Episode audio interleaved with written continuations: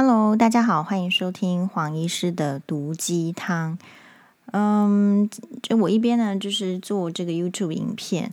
呃，我觉得做 YouTube 影片真的是很花时间啦，除非是当成就是自己的呃日记，因为以前有写这个部落格，以前时间比较多嘛，然后就有写部落格，然后部落格的容量把它写满之后呢，就没有办法再写，那么其实也无所谓。不过，如果回顾去看自己部落格写的内容，也觉得，呃，我自己自评是很不错，因为那就是我人生的轨迹，所以我当然评为不错。那别人怎么评呢？这是不关我的事情啊。就像你如果有能力的话，你就会去评论《资治通鉴》，但是《资治通鉴》看不懂的话呢，就没办法评论。所以，呃，就是每一个人的人生有自己的要求跟标准。好，那。呃，我昨天看病人的时候，有一个明显的是，就是其实他是算是看新闻哇哇的这个观众朋友，然后也是黄医师的呃喜欢黄医师的所谓的粉丝啦。然后所以他来看，他不是来看第一次了，来第二次。嗯，然后呢，其实他其实是想要抱怨说等蛮久的，诶，然后可是又说，嗯，他希望黄医师的病人很多。就是大家就希望黄医师病人很多，然后可以赚很多钱，非常 感谢大家。可是其实，在健保制度之下呢，其实我看很多病人并不会赚很多钱。That's the point。我在三个小时的门诊时间看太多病人，只会让我平均分给每一个病人的时间就是减少或者是不够。那这个是每一个在鉴保制度之下的医师的处境就是这样子，所以有时候你去看，呃，不管是在日本或是在美国，你觉得医生好像看比较多的时间，或者是怎么样，其实就是你付出的时间跟金钱其实也完全是不一样。不过我们今天并不是要来讨论鉴保制度，而是从社会大众就是误会这个鉴保制度开开头提一下。那我们这个所谓的粉丝跟网友哦，嗯，其实他也蛮有趣的。他说有看黄医师的呃直播几次，然后呢就觉得说黄医师的直播呢就没有重点，好，比如说就是吃个东西，或是坐在那边喝一杯茶，或是怎样，然后呢呃介绍东西呢也绝对不会把镜头带到东西前面怎么样，好，就他觉得很没有重点，然后就希望黄医师呢。要多讲自己专业的内容，好，但是大家有没有想过一个问题，就是医生为什么要跑到公众面前多讲他专业的内容？今天是佛心佛心来着，是在做这个卫，就是卫卫教吗？我那一天这个某一天看诊的时候，因为他就是规定要要做卫教。呃，然后那天病人数其实蛮少的。其实那个瞬间，我有觉得，如果我需要做卫教的话，我何不开个直播，然后让大家一起听，而不是只有现场的嗯少数的病人可以听呢？好，但是那个就是一个说实在，你叫我做卫教，并没有多给我钱，可是我需要准备，然后或者是说，你说这已经是每天遇到的。情形了，还有本身说话能力啊，什么也不太需要准备。你当然可以这样想，可是那件事情就是在我额外的事情多出来的嘛。那是不是常常就是说，民众你说以这个网友来讲，他喜欢听卫教，那你网络上打开有一大堆的卫教，这些医生的卫教，你有没有去听呢？你听得懂不懂呢？有没有跟他互动呢？如果一个医生他存心要来做卫教，那他就做啊。可是我并不是一个存心出来这个社会公公益里面就是要来做卫教的医生。卫教只是我们的呃每天看门诊，然后遇到病人，我我的重点是要解决我病人的问题，我并不是要来解决普罗大众不懂。这个眼科的问题嘛，并不是这样，因为普罗大众不懂眼科的议题，是所有眼科医师要共同努力的啊。可能会有个方针啊，那当眼科医师想要这么做的时候，民众想听吗？呃，这个节目想要做吗？这个都有息息相关的这个关系。还有就是做节目哦，他为什么医生不是很愿意做卫教，或者是说做卫教其实蛮挑战的？是说，当你讲到要做这件事情的时候，就牵涉到说你想要做到什么程度。好，那嗯，我自己做过的卫教场次不多，可是其实反应都蛮好，都会希望我一直去做卫教。那也是因为，就是我在讲话的时候呢，其实很重视的是第一个听众是怎样的族群，第二个，呃，我想要传递的是什么，那民众想要知道的是什么，所以他。这个要做这个讲这个专业的话，他需要很大的精神付出，哎，就是这样子。就是说你要讲这个专业，就是很不是随随便便的。然后到专业上，如果要讲的时候，就会发生很多的嗯概念。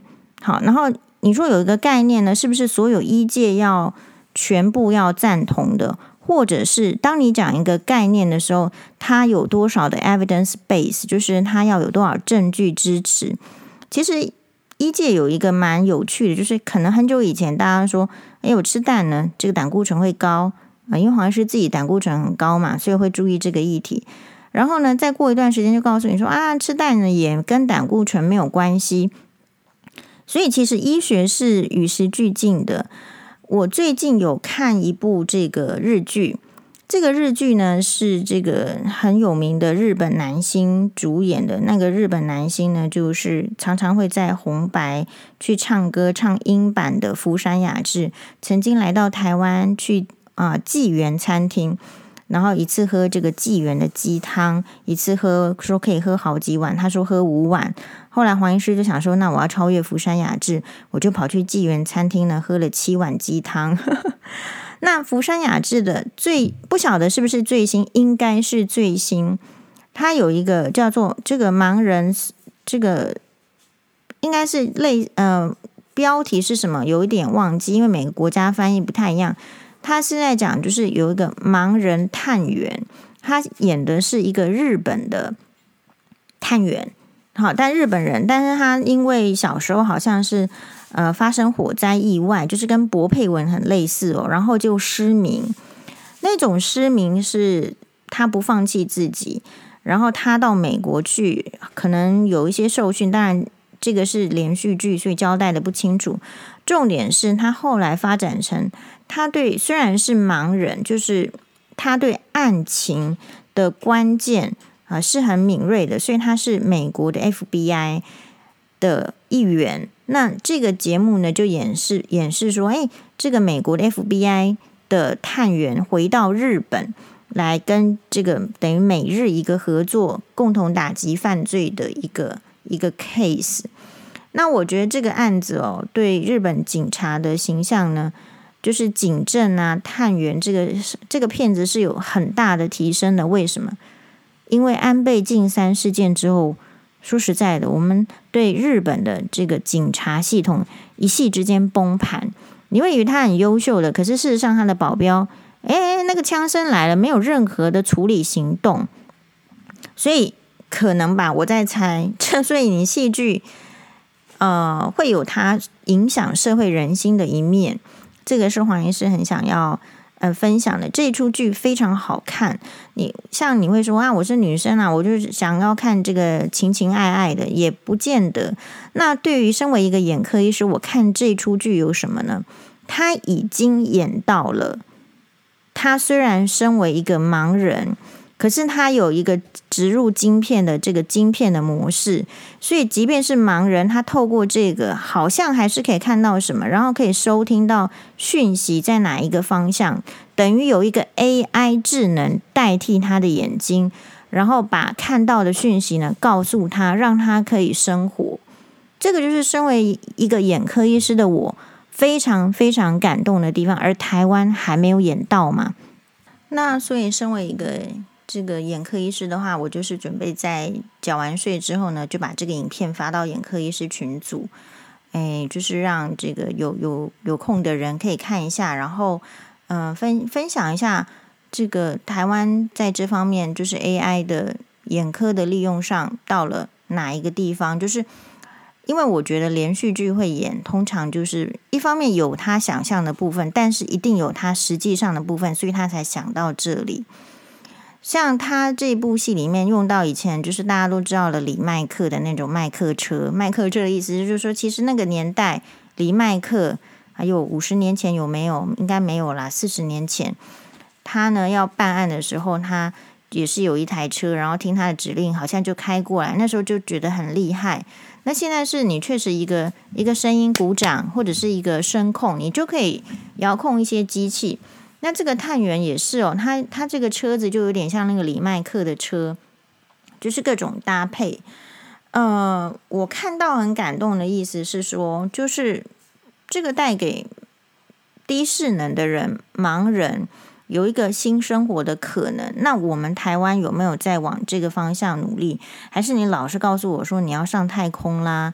然后什么你要去什么时代广场投一个广告，然后那广告就是一个盒子，我看不懂这样。然后说这个台湾 Number One，我比较喜欢实质的生活，因为生活很困难，呃，所以我不太求这个虚名。那所以这个网友，那个我们那个病人就是说。还是，如果你在那边做无聊的直播，就是没有内容的直播的话，会影响你的。他的意思是说，是嗯，是不是影响权威啊，或者是影响就是人家对你的观感？这个问题呢，说实在非常好。那当因为他是在来看我的门诊的时候呢，跟我提出这样子的这个建议。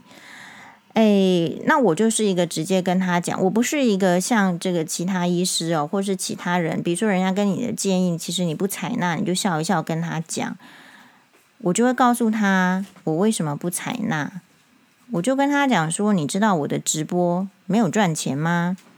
就没有赚钱呐、对吧？好，那没有赚钱的事情就是什么呢？就是做兴趣嘛。那如果他既没有赚钱，又只是做兴趣，你希望我认真到什么时候？这个很好吧？就说，呃，人生的话，你到底二十四小时你都要怎么样认真才叫做认真，才符合你的需求还是别人的需求呢？说实在啦，我是一个就是能力不多的人，能力不多人的意思就是我自己要知道我的能力是有限的。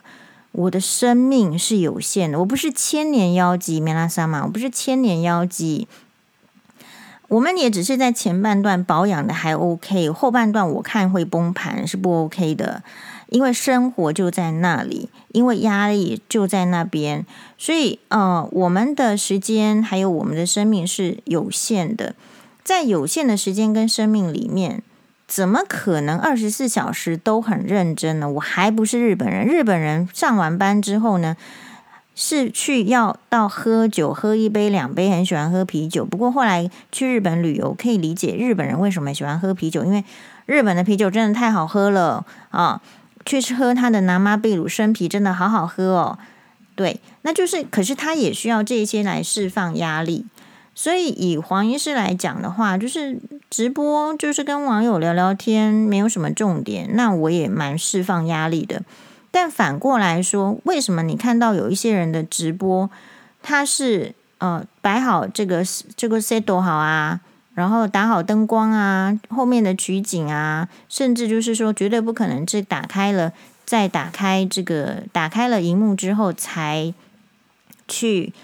呃，给你设什么美肌什么的，因为他要干嘛？像如果在中国的话，这些人直播是为了要赚大钱，所以他万万一业绩不好，他可是会在镜头面前哭的。好，或者是说他就是人家捧着钱来请他做直播，大概是这样子。哈，那所以黄医师的直播是干什么？就是一直都没有在 FB 赚钱，因为你在 FB 你要打那个什么蓝勾勾，蓝勾勾你要提供个资，我头脑坏掉我才提供个资给 FB 嘛，是不是这样子？对，好，为了赚那一点点的钱，提供自己的个资，就我觉得不合理。那其他的人为什么愿意提供个资？显然他有赚超过这个他能付呃，就是承担那个苦楚的。万一个资泄露会有什么问题等等等的一个金额比例嘛，大概是这样子，对吧？然后还有每一个人赚钱的方式不太一样，这一些算是 extra bonus 的赚钱，对很多人来讲。那但是也有一群人，他是以这个为生活的主力，我觉得都 OK。但重点就是你要怎么选择。如果当今天黄医师选择用直播赚钱的时候，或者是说一直要猛开团购的时候，你觉得黄医师还有可能像黄医师疯、黄黄医师流这样子的说话吗？就我想说什么就说什么啊！啊，你不开心呢？不开心我，我也不开心你，我也就跟你讲。你觉得我可以这样吗？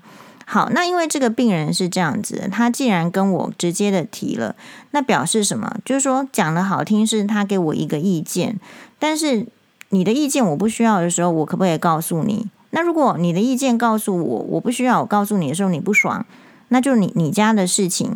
为什么？因为我认为一个人本来就不应该设定说自己的意见讲出来的时候，别人要接受。什么样叫做你讲出来的意见讲出来说别人要很开心的接受呢？那个叫做奉天承运，皇帝诏曰，就是说大家要搞清楚自己的身份跟地位嘛。哎呦，我们又不是皇帝，所以我们讲出来的话，人家不接受、不听、不采纳，笑笑的跟你说我做不到，那个就是一种尊重。但反过来说，台湾人很长就是害怕，好像我如果拒绝你的意见。我就是跟你是仇家似的，就不敢去讲。其实没有办法的事情，就说没办法。好，所以我就跟他讲说：“哎呦，就是这个直播也没赚钱，对吧？你希望我多认真啊？对。然后还有就是，如果你觉得嗯不喜欢看这样子没重点的直播，你就去看有重点的直播嘛。什么叫做有重点的直播呢？那就是包装成你喜欢的样子。每一个时代的人喜欢的东西不一样。”你如果时间活得够久，就知道啦。以前不是群星会吗？就包装成那样。后来是什么呢？这个百战百胜，包装成那样。那再后来呢？对不对？就是每个时代一定会有他喜欢的样子。包装是需要时间，包装需要金钱，包装需要有很强的目的性。所以黄医师为什么没包装啊？为什么没有去签经纪公司啊？啊，不是我比人家笨啊，是说。因为我没有很强的目的性，我一定要达到什么样子的程度？因为人生是这样子，会有很多的羁绊，会有许多的呃，就是考验嘛。比如说，他就说，我就说没赚很多钱，我就说那这个直播没有赚很多钱。他说，那你去多看门诊啊。好，问题是这个是医生之间才能理解的话，多看门诊不会多赚钱，要多开刀才会多赚钱。但是多开刀就表示多负责任，还有多负压力，然后还有是什么？就是你时间要怎么分配？那我们说实在了，就是一个单亲妈妈，我当然知道多看门诊、多开刀能赚会多赚钱了。还有你教我吗？但我就是没有办法啊。好，没办法的时候，我就是去接受我没有办法的人生，就这样而已呀。好，难道我以前没有多看门诊、多开刀吗？我就是年轻的时候体力很好。一个门诊看五十个人，一天看三三节，我们都 OK 的嘛。但是事实上不是，所以老人家在讲话的时候，有一点就是他忘记自己的能力了，然后也忘记别人的年纪跟能力的状况。我可就是年纪大的人看年纪小的人，比如说六十岁的人看我，他可能觉得我年纪很年轻，可是只有我们自己会知道，说四十几岁的黄医师跟三十岁的黄医师是不一样的。是有这个体力上的限制，所以如果想要做好的事情，我没有办法做那么多，因为每个人的标准不一样。好，我就会去捡我喜欢做的，然后好好做。但我如果不喜欢做的事情，或者是他没办法做好的，那就给别人做。那我不一定要去做。大概是在就是说，你说这种社群媒体的经营上就是这样子喽。就是嗯，像黄医师在这个出现在公众面前，当初其实非常非常非常单纯，就是只是一个社会公益，就是想要讲婆媳问题，仅仅如此而已。因为我觉得其他人讲婆媳问题都没讲到那个痛点，那为什么他们不能讲到那个痛点？因为他们有包袱啊。可是黄医师是一个没有偶包的人，因为我从头到尾就是认识了太多伟人，我不就是很喜欢读伟人传记的人嘛？啊、比如说，其实我小时候就很小的时候，可能国小国中，我就读过武则天了嘛，我就读过慈禧太后了。我对历史非常有兴趣，伟人是存在历史中的，通常不存在当代。那因为我对历史很有兴趣，所以我读了非常多伟人传记。当你看了很多伟人传记的时候，你就会知道你跟伟人的差距在哪里，然后你就会知道说，不要让随便的人跑到你面前当伟人，因为他们认识的伟人太少了，所以才会觉得自己是伟人啊。差别就是在这边，所以你看哦，就是我们的那个利益就是很简单。那我不是不能讲这个。呃，医疗相关的当然很能讲，很可以讲，讲的就是大家也都听得懂。但是那个不是我出现在社会面前的主力。如果我今天呢、我有想过，就是我没有遇到婆媳问题，我的婚姻状况也不是这样，就是命稍微好一点的话，我非常有可能像其他的医生一样，就是看诊、好开刀，然后顾好病人，然后真的。就是有时间的话，就讲讲这个卫教，好社会关心的议题，然后好好的去这个琢磨雕琢自己这个医师这块招牌。但是现在的状况就是，我不是只有医师这块招牌而已嘛。我觉得我还有其他的能力跟想法，还有就是想要奉献的对象。其实我想要奉献的对象是非常非常少数的族群，就是它不是大众。所以你想要看的那种包装啊，什么那个是 for 大大众族群的，当然 for 大众族群的人才可以赚大钱。可是我们就不是吃那个饭的人，哈，就是说像眼科也是有这个分专科嘛，就是说大部分都会看，但是还是可以再去细分。每一个医生的兴趣不太一样，然后每一个环境能够造就的这个医生的能力也是不一样。说穿了。由这个观点出发呢，我不过就是一个，呃，因为自己的这个人生经验呐，啊，不管是小时候的这个情形啦，还是长大之后的，哎，这个受到的状况，就是因为有这样子，稍微具备了一点点面对事情跟处理事情，还有就是想法跟呃这个能力而已。好，然后呢，其实出现在社会公众面前。对我本身来讲，没有太大的压力，没有太大的压力，是我没有偶包。如果我今天有偶包的话，我肯定有很大的压力，所以就会搞到什么忧郁症啊，什么不能出门啊，出门怎么样就不行。因为我本身认识太多偶偶像了，就是不是偶像伟人呢、啊，那所以我本身没有偶包，因为我就知道我不是那个 level 的人。好啦，我不是那个 level 的人，我就过我这个 level 的生活，过了自己开心。所以，嗯，还有另外一点就是，我从小就不是那个选大家选班长哦，我会选上的。大概终其一生，我就只有当过一次两次班长，就这样。因为我不是那个会讲话要讨好别人、让别人开心的。比如说，你这个网友、这个病人。好，如果是其他医生，他说建议，就说好，我们谢谢你的建议，我会再考虑。可是黄医师会告诉他说，没有，我没有要采纳你的建议，因为你是狮子座，你非常有偶包，所以你觉得一定要怎样怎样才是好的状态。可是我是射手座，我这个人没有偶包，然后我不赞同你的那种生活方式。如果我二十四小时都要很认真的话，我应该已经跳楼了。就这样啊，如果我很认真在乎你讲什么话。啊，很认真的在乎，其实不是伟人的人讲的话，那你还觉得他正确？那我早就跳楼了嘛，对吧？好，所以其实人生仅仅就是选择而已，选择你想要过怎么样的人生，因为其实根本没有人在乎你过怎么样的人生。你看到的人，百分之九十九点九九九的人也非常没有能力，伟人就是那浩瀚历史宇宙中的一趴而已，而且你还遇不到。所以，大部分的人，你周围遇到的人，其实就是没能力了。他并没有能力去解决你的问题，所以你必须得想办法自己负责人生，自己解决问题。那我觉得台湾社会比较差的走向是，我们的男生就是弱化，很像是 Demo Musical 的开头，这个医疗弱化。我们台湾的男生其实是在弱化，那弱化不是他们自愿的，是因为没有被要求。然后呢，这个家长家庭呢，太替他们做太多，所以做太多，长期累积下来的历史啊，时间的累积，一定是弱化。那台湾的问题是，男生弱化其实就算了，可是却要女生来扛起来男生弱化的结果，所以导致女生这个族群有一些人变得民不聊生，大概是这样子。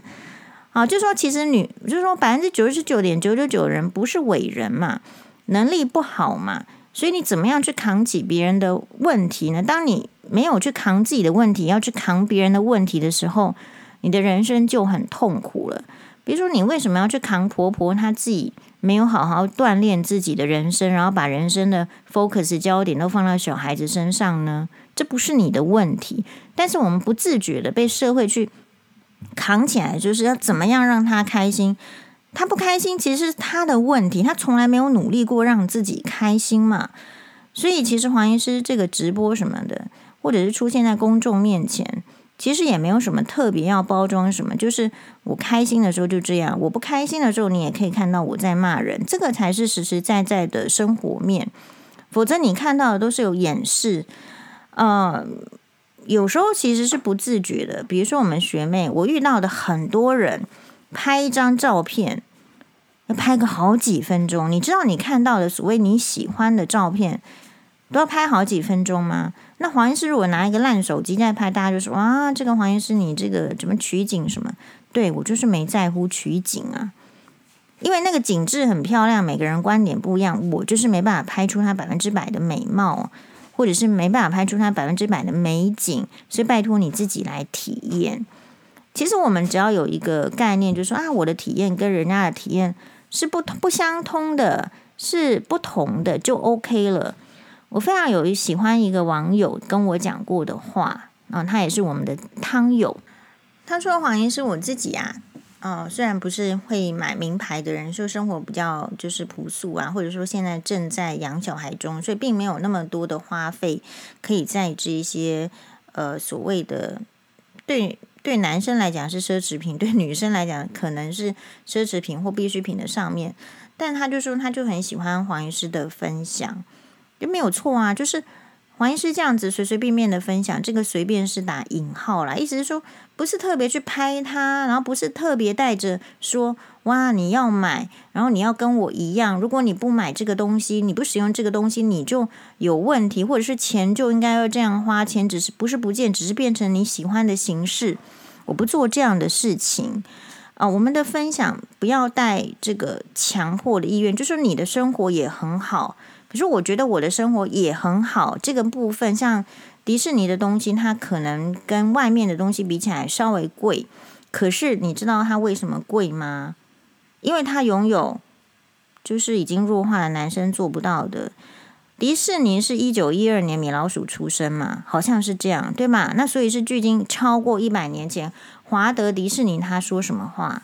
他说迪士尼就是会一直构建的，这个梦想是不会停止的。这才是正确的人生态度，这个才是经典，才是 classic。我们人生为什么会痛苦？就是你不知道到什么时候，你的梦想就因为你自己，或者是因为别人来给你限制，或者是环境的限制，你的梦想就停止了。梦想停止，你就会开始感受到生活现实面的苦楚。阿伯贝安诺，啊，人生就这样啊。然后说实在，去迪士尼乐园的门票，哎呦，好贵哟！可是问题是，那个设施在台湾玩不到。然后如果你要跑去美国，你要花更多的机票钱。然后可能中间呢，啊、你如果遇到疫情还是身体不舒服的时候，你会崩溃嘛？对，然后所以你就花钱去做你喜欢的事情。然后你会发现，梦想是会改变的。比如说，以年轻人才会追星啊，追得很厉害，那就是追得很认真。可是四十岁以后，其实我到迪士尼乐园里面没有要找米老鼠啊，各位啊，我说过二十五周年、三十周年、四十四十周年的东京迪士尼，黄医师都在嘛，都参加了嘛，有很大的差别。那个很小的小朋友还要去追星啊，对不对？要追米老鼠啊，追唐老鸭啊，啊，追维尼呀，啊，黄医师也是啊。那这样子的追星的活动，大概是追到，哎，三四十岁的时候，三十几岁还能追啊。四十岁以后拍谁？我不想让他再跑步去追米老鼠了。That's all。所以人生会有不同的选项，所以我很敬佩 Miki 欧巴桑。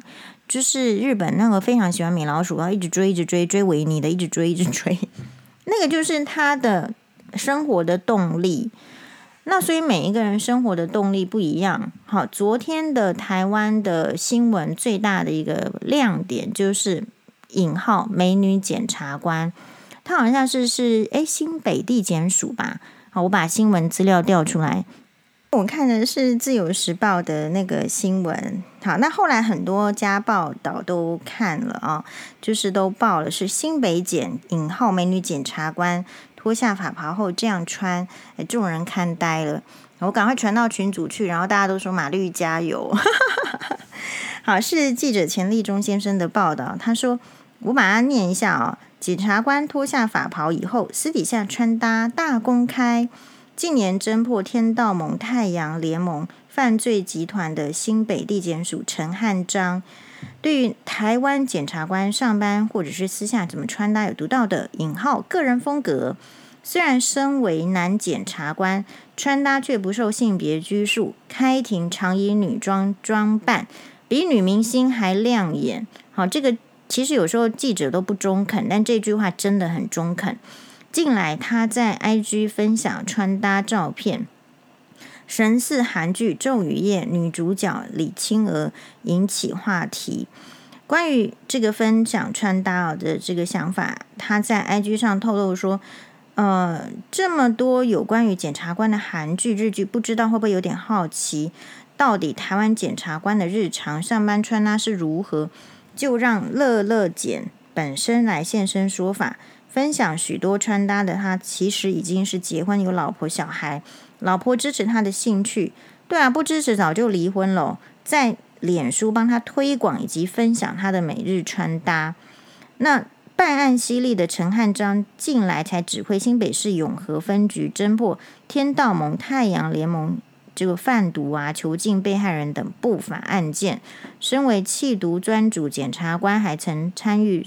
啊，这个等等等等啊，总而言之就是专业能力有目共睹。然后他有一个这个电梯的这个自拍照，那这个这个电梯的自拍照里面，就是他提着七格的黑色带飞包，然后就拿着这个 Lululemon 的这个黑色提袋。好，就这个 Lululemon 的黑色提袋，黄医师也有哦。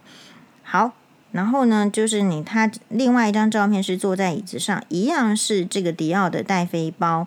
然后穿搭非常的有型，而且脚上穿的是这个 Ferragamo 的这个这个鞋子，诶，这双鞋子黄医师也有哦，哈，诶，然后就是他的这个穿搭，然后还有他可能去日本这个旅游，是不是有一些照片等等啦，哈，那这个就是这样，然后就有很多人引起这个热议，现在是这样子啊，就是我不认为就是他的穿搭就是台湾这个检察官的日常。不过，因为黄医师比较常去跑这个法院，其实你常常跑医院也会注意到，年轻的族群他们已经比较重视外表了。那我觉得这个是台湾社会的一大非常显著的进步。这个才代表说这个经济 OK 嘛？经济有、呃、OK 的时候，人才会去想要打扮外表。经济如果就是不 OK，还在为三餐就是说这个烦恼的时候，其实就没有心力去注意外表。所以为什么一开始哦，就是呃黄医师去日本的时候，就是会感受到日本人对那个外表穿搭的这个重视。这个当然还有另外一个就是不同的那个，嗯，就是历史演变。这个研究文化、服装的学者应该。会有很多相关的资料，比如说，我认为就是日本人为什么比较重视那个穿搭整洁，就是你看那个传统和服，就是一层一层叠着，本来就是很很干净的、很仔细的，哎很隆重的服装，所以他们出门就是不会穿得很随便。那台湾的话，可能就是或者是你说有一些华人，就是没有注注意到这个穿搭，就是没有人教他，或者是说他看的呃范围比较小。那现在是因为你说对呀，韩剧、日剧就是检察官什么的办案的人，你一定会受到影响。所以其实年轻人受到新科技什么什么去影响，其实是顶好的。我那天不是跟大家报告过去参加声援阿扁这个到凯达格兰大道的这个活动吗？然后我就拿出就是看似专业的这个手机架，因为上面还接着一个麦克风，就看起来专业喽。然后就有一个阿贝，好，就是他的支持者年纪也都就一大把了，好，然后呢就有个阿贝就走过来说：“哎呦，你自己你就说你用这个，我就说对，因为我们自己有。”有粉砖呐，有频道啊，用这个收音啊会比较好。然后我觉得阿贝非常的先进，他就说：“对，年轻人就是要这样。”哎，我那时候很感动，哎，就阿贝也知道什么是粉砖呐，然后你知道现在的传播的方式，然后呃就会被影响。所以这个，然后就很多热议啦。当然有人赞同，有人不赞同。就是不赞同，就说可能也是觉得自己老古板了，没办法接受说一个男生去穿女装。男生穿女装不是我们今天要讨论的呃这个范畴，因为他这个其实是有点就是性别议题了。那黄医师对性别议题有其实没有很很很研究。我的原则是这样，虽然没有研究，可是我的原则是这样。就是我觉得每一个人在 KBC 状态，KBC 状态就是在严厉的现实环境中，一定要有实现梦想的可能跟机会。好，其实不管是国民党还是共产党还是民进党，其实都是这样洗脑大家的，就是用梦想洗脑大家。可是那个是政治上的语言。平常的时候，你怎么样洗脑你自己？在一个你可能不相容的社会，或者是压迫你的社会，或者是要局限你的社会生存下去，你一定要有梦想的支持。那梦想是什么？像黄医师的梦想，就是其实就很简单，就每年去迪士尼，我就很开心。每年去迪士尼，我就觉得说哇，这个梦想得到支持。有时候也会去腻，就觉得说是不是要再去？就像是买 Mickey Moto 也是一样啊，就有这么多，还要再买吗？可有时候那个就是一个梦想的支持。人只有梦想的支持的时候，才能够坚持自己的理念跟理想，还有道路。所以黄医师是不是让大家觉得说我是一个蛮坚持自己风格 style 的人？对，没错，因为我们也经历过很多的这个坚持啊，然后要低头啊，然后要严厉的，就是被对待啊，被要求。我们每个人都会有这些时刻，可是一定会有一些是可以放出来的时刻。那他这个检察官这样的穿搭，就是你撇开性别议题不讲，我会觉得啊，其实就是要注重穿搭，你不要给我穿一个呃。就是什么汗衫呐、啊，什么四角内裤跑去检查厅嘛，不行。就某些地方，他就是有个穿搭。那他今天着女装，请问他有去露胸部吗？他着女装有去这个露大腿还是怎么样吗？其实并没有嘛。所以他其实示范的是蛮 fashion 的女装。那我觉得非常的 OK。他今天并不是穿的，就是俗气，然后就是觉得很奇怪，怎么会？就是出现在那个地方，所以他即便着女装，他还是有考虑到他的身份跟他的环境哦。你不能考，你不能说他怎么会没考虑检察检察官的身份跟环境哦？有哦，是考虑进去的哦。你要看得出来。然后另外一个方面就是，嗯。如果我看到有一些留言还是在批评嘛，只是说因为他是检察官，你就不不敢像批评黄医师一样去给他随便糊弄他了。呃，有一些批评，那不过我要讲的是，就是大家知道，就是蒋蒋宋美龄啊，就是蒋介石的第三任还是第四任啊，还是第五任太太的侄女，也就是孔祥熙的女儿，就是孔二小姐嘛。她虽然号称孔二小姐，可是她都是男装示人。当时候的社会敢批判她吗？啊，那个时候他就是更有勇气去做自己，去穿着男装。那这个社会接不接受呢？有时候社会接受你跟不接受你，还真的是来自于你的身份跟阶级。孔二小姐着男装，没人敢说，反正她不结婚，然后他自己的人生，然后他去经营这个圆山饭店，谁敢说他的话呢？所以有时候你说你做一个事情跟社会比较不相容的，其实是。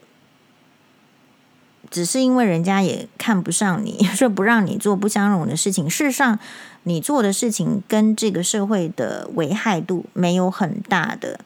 好，比如说孔二小姐着男装有问题吗？这个检察官着女装对这个社会有什么危害度吗？其实我觉得是还好，非常有可能就是他的这个有人就是有这个兴趣跟癖好在这边。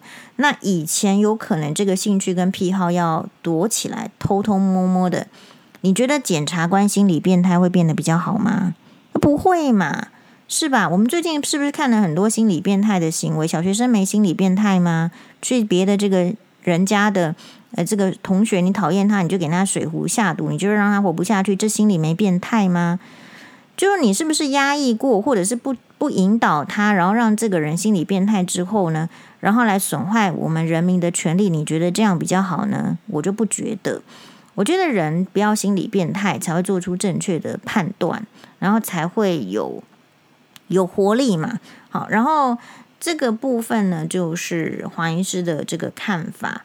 好，所以从很多故事，你就会知道说，哇，我们会有一些一些掣肘很多啦。社会上，你可以在福音社会的需求，因为你需要社会的掌声，跟你想福音自己的掌声，你做出一个选择。然后就是择你所爱，爱你所择，这不是我们这个什么老掉牙的什么什么毕业纪念册上的字吗？把它拿出来用嘛，对吧？嗯，因为你爱的跟我爱的就不一样啊。你狮子座、处女座爱的跟我射手座爱的就不一样了。重点是你不喜欢，你可以关掉，你不要看，你不要看他的 IG，你不要看黄医师的这个直播，不就好了吗？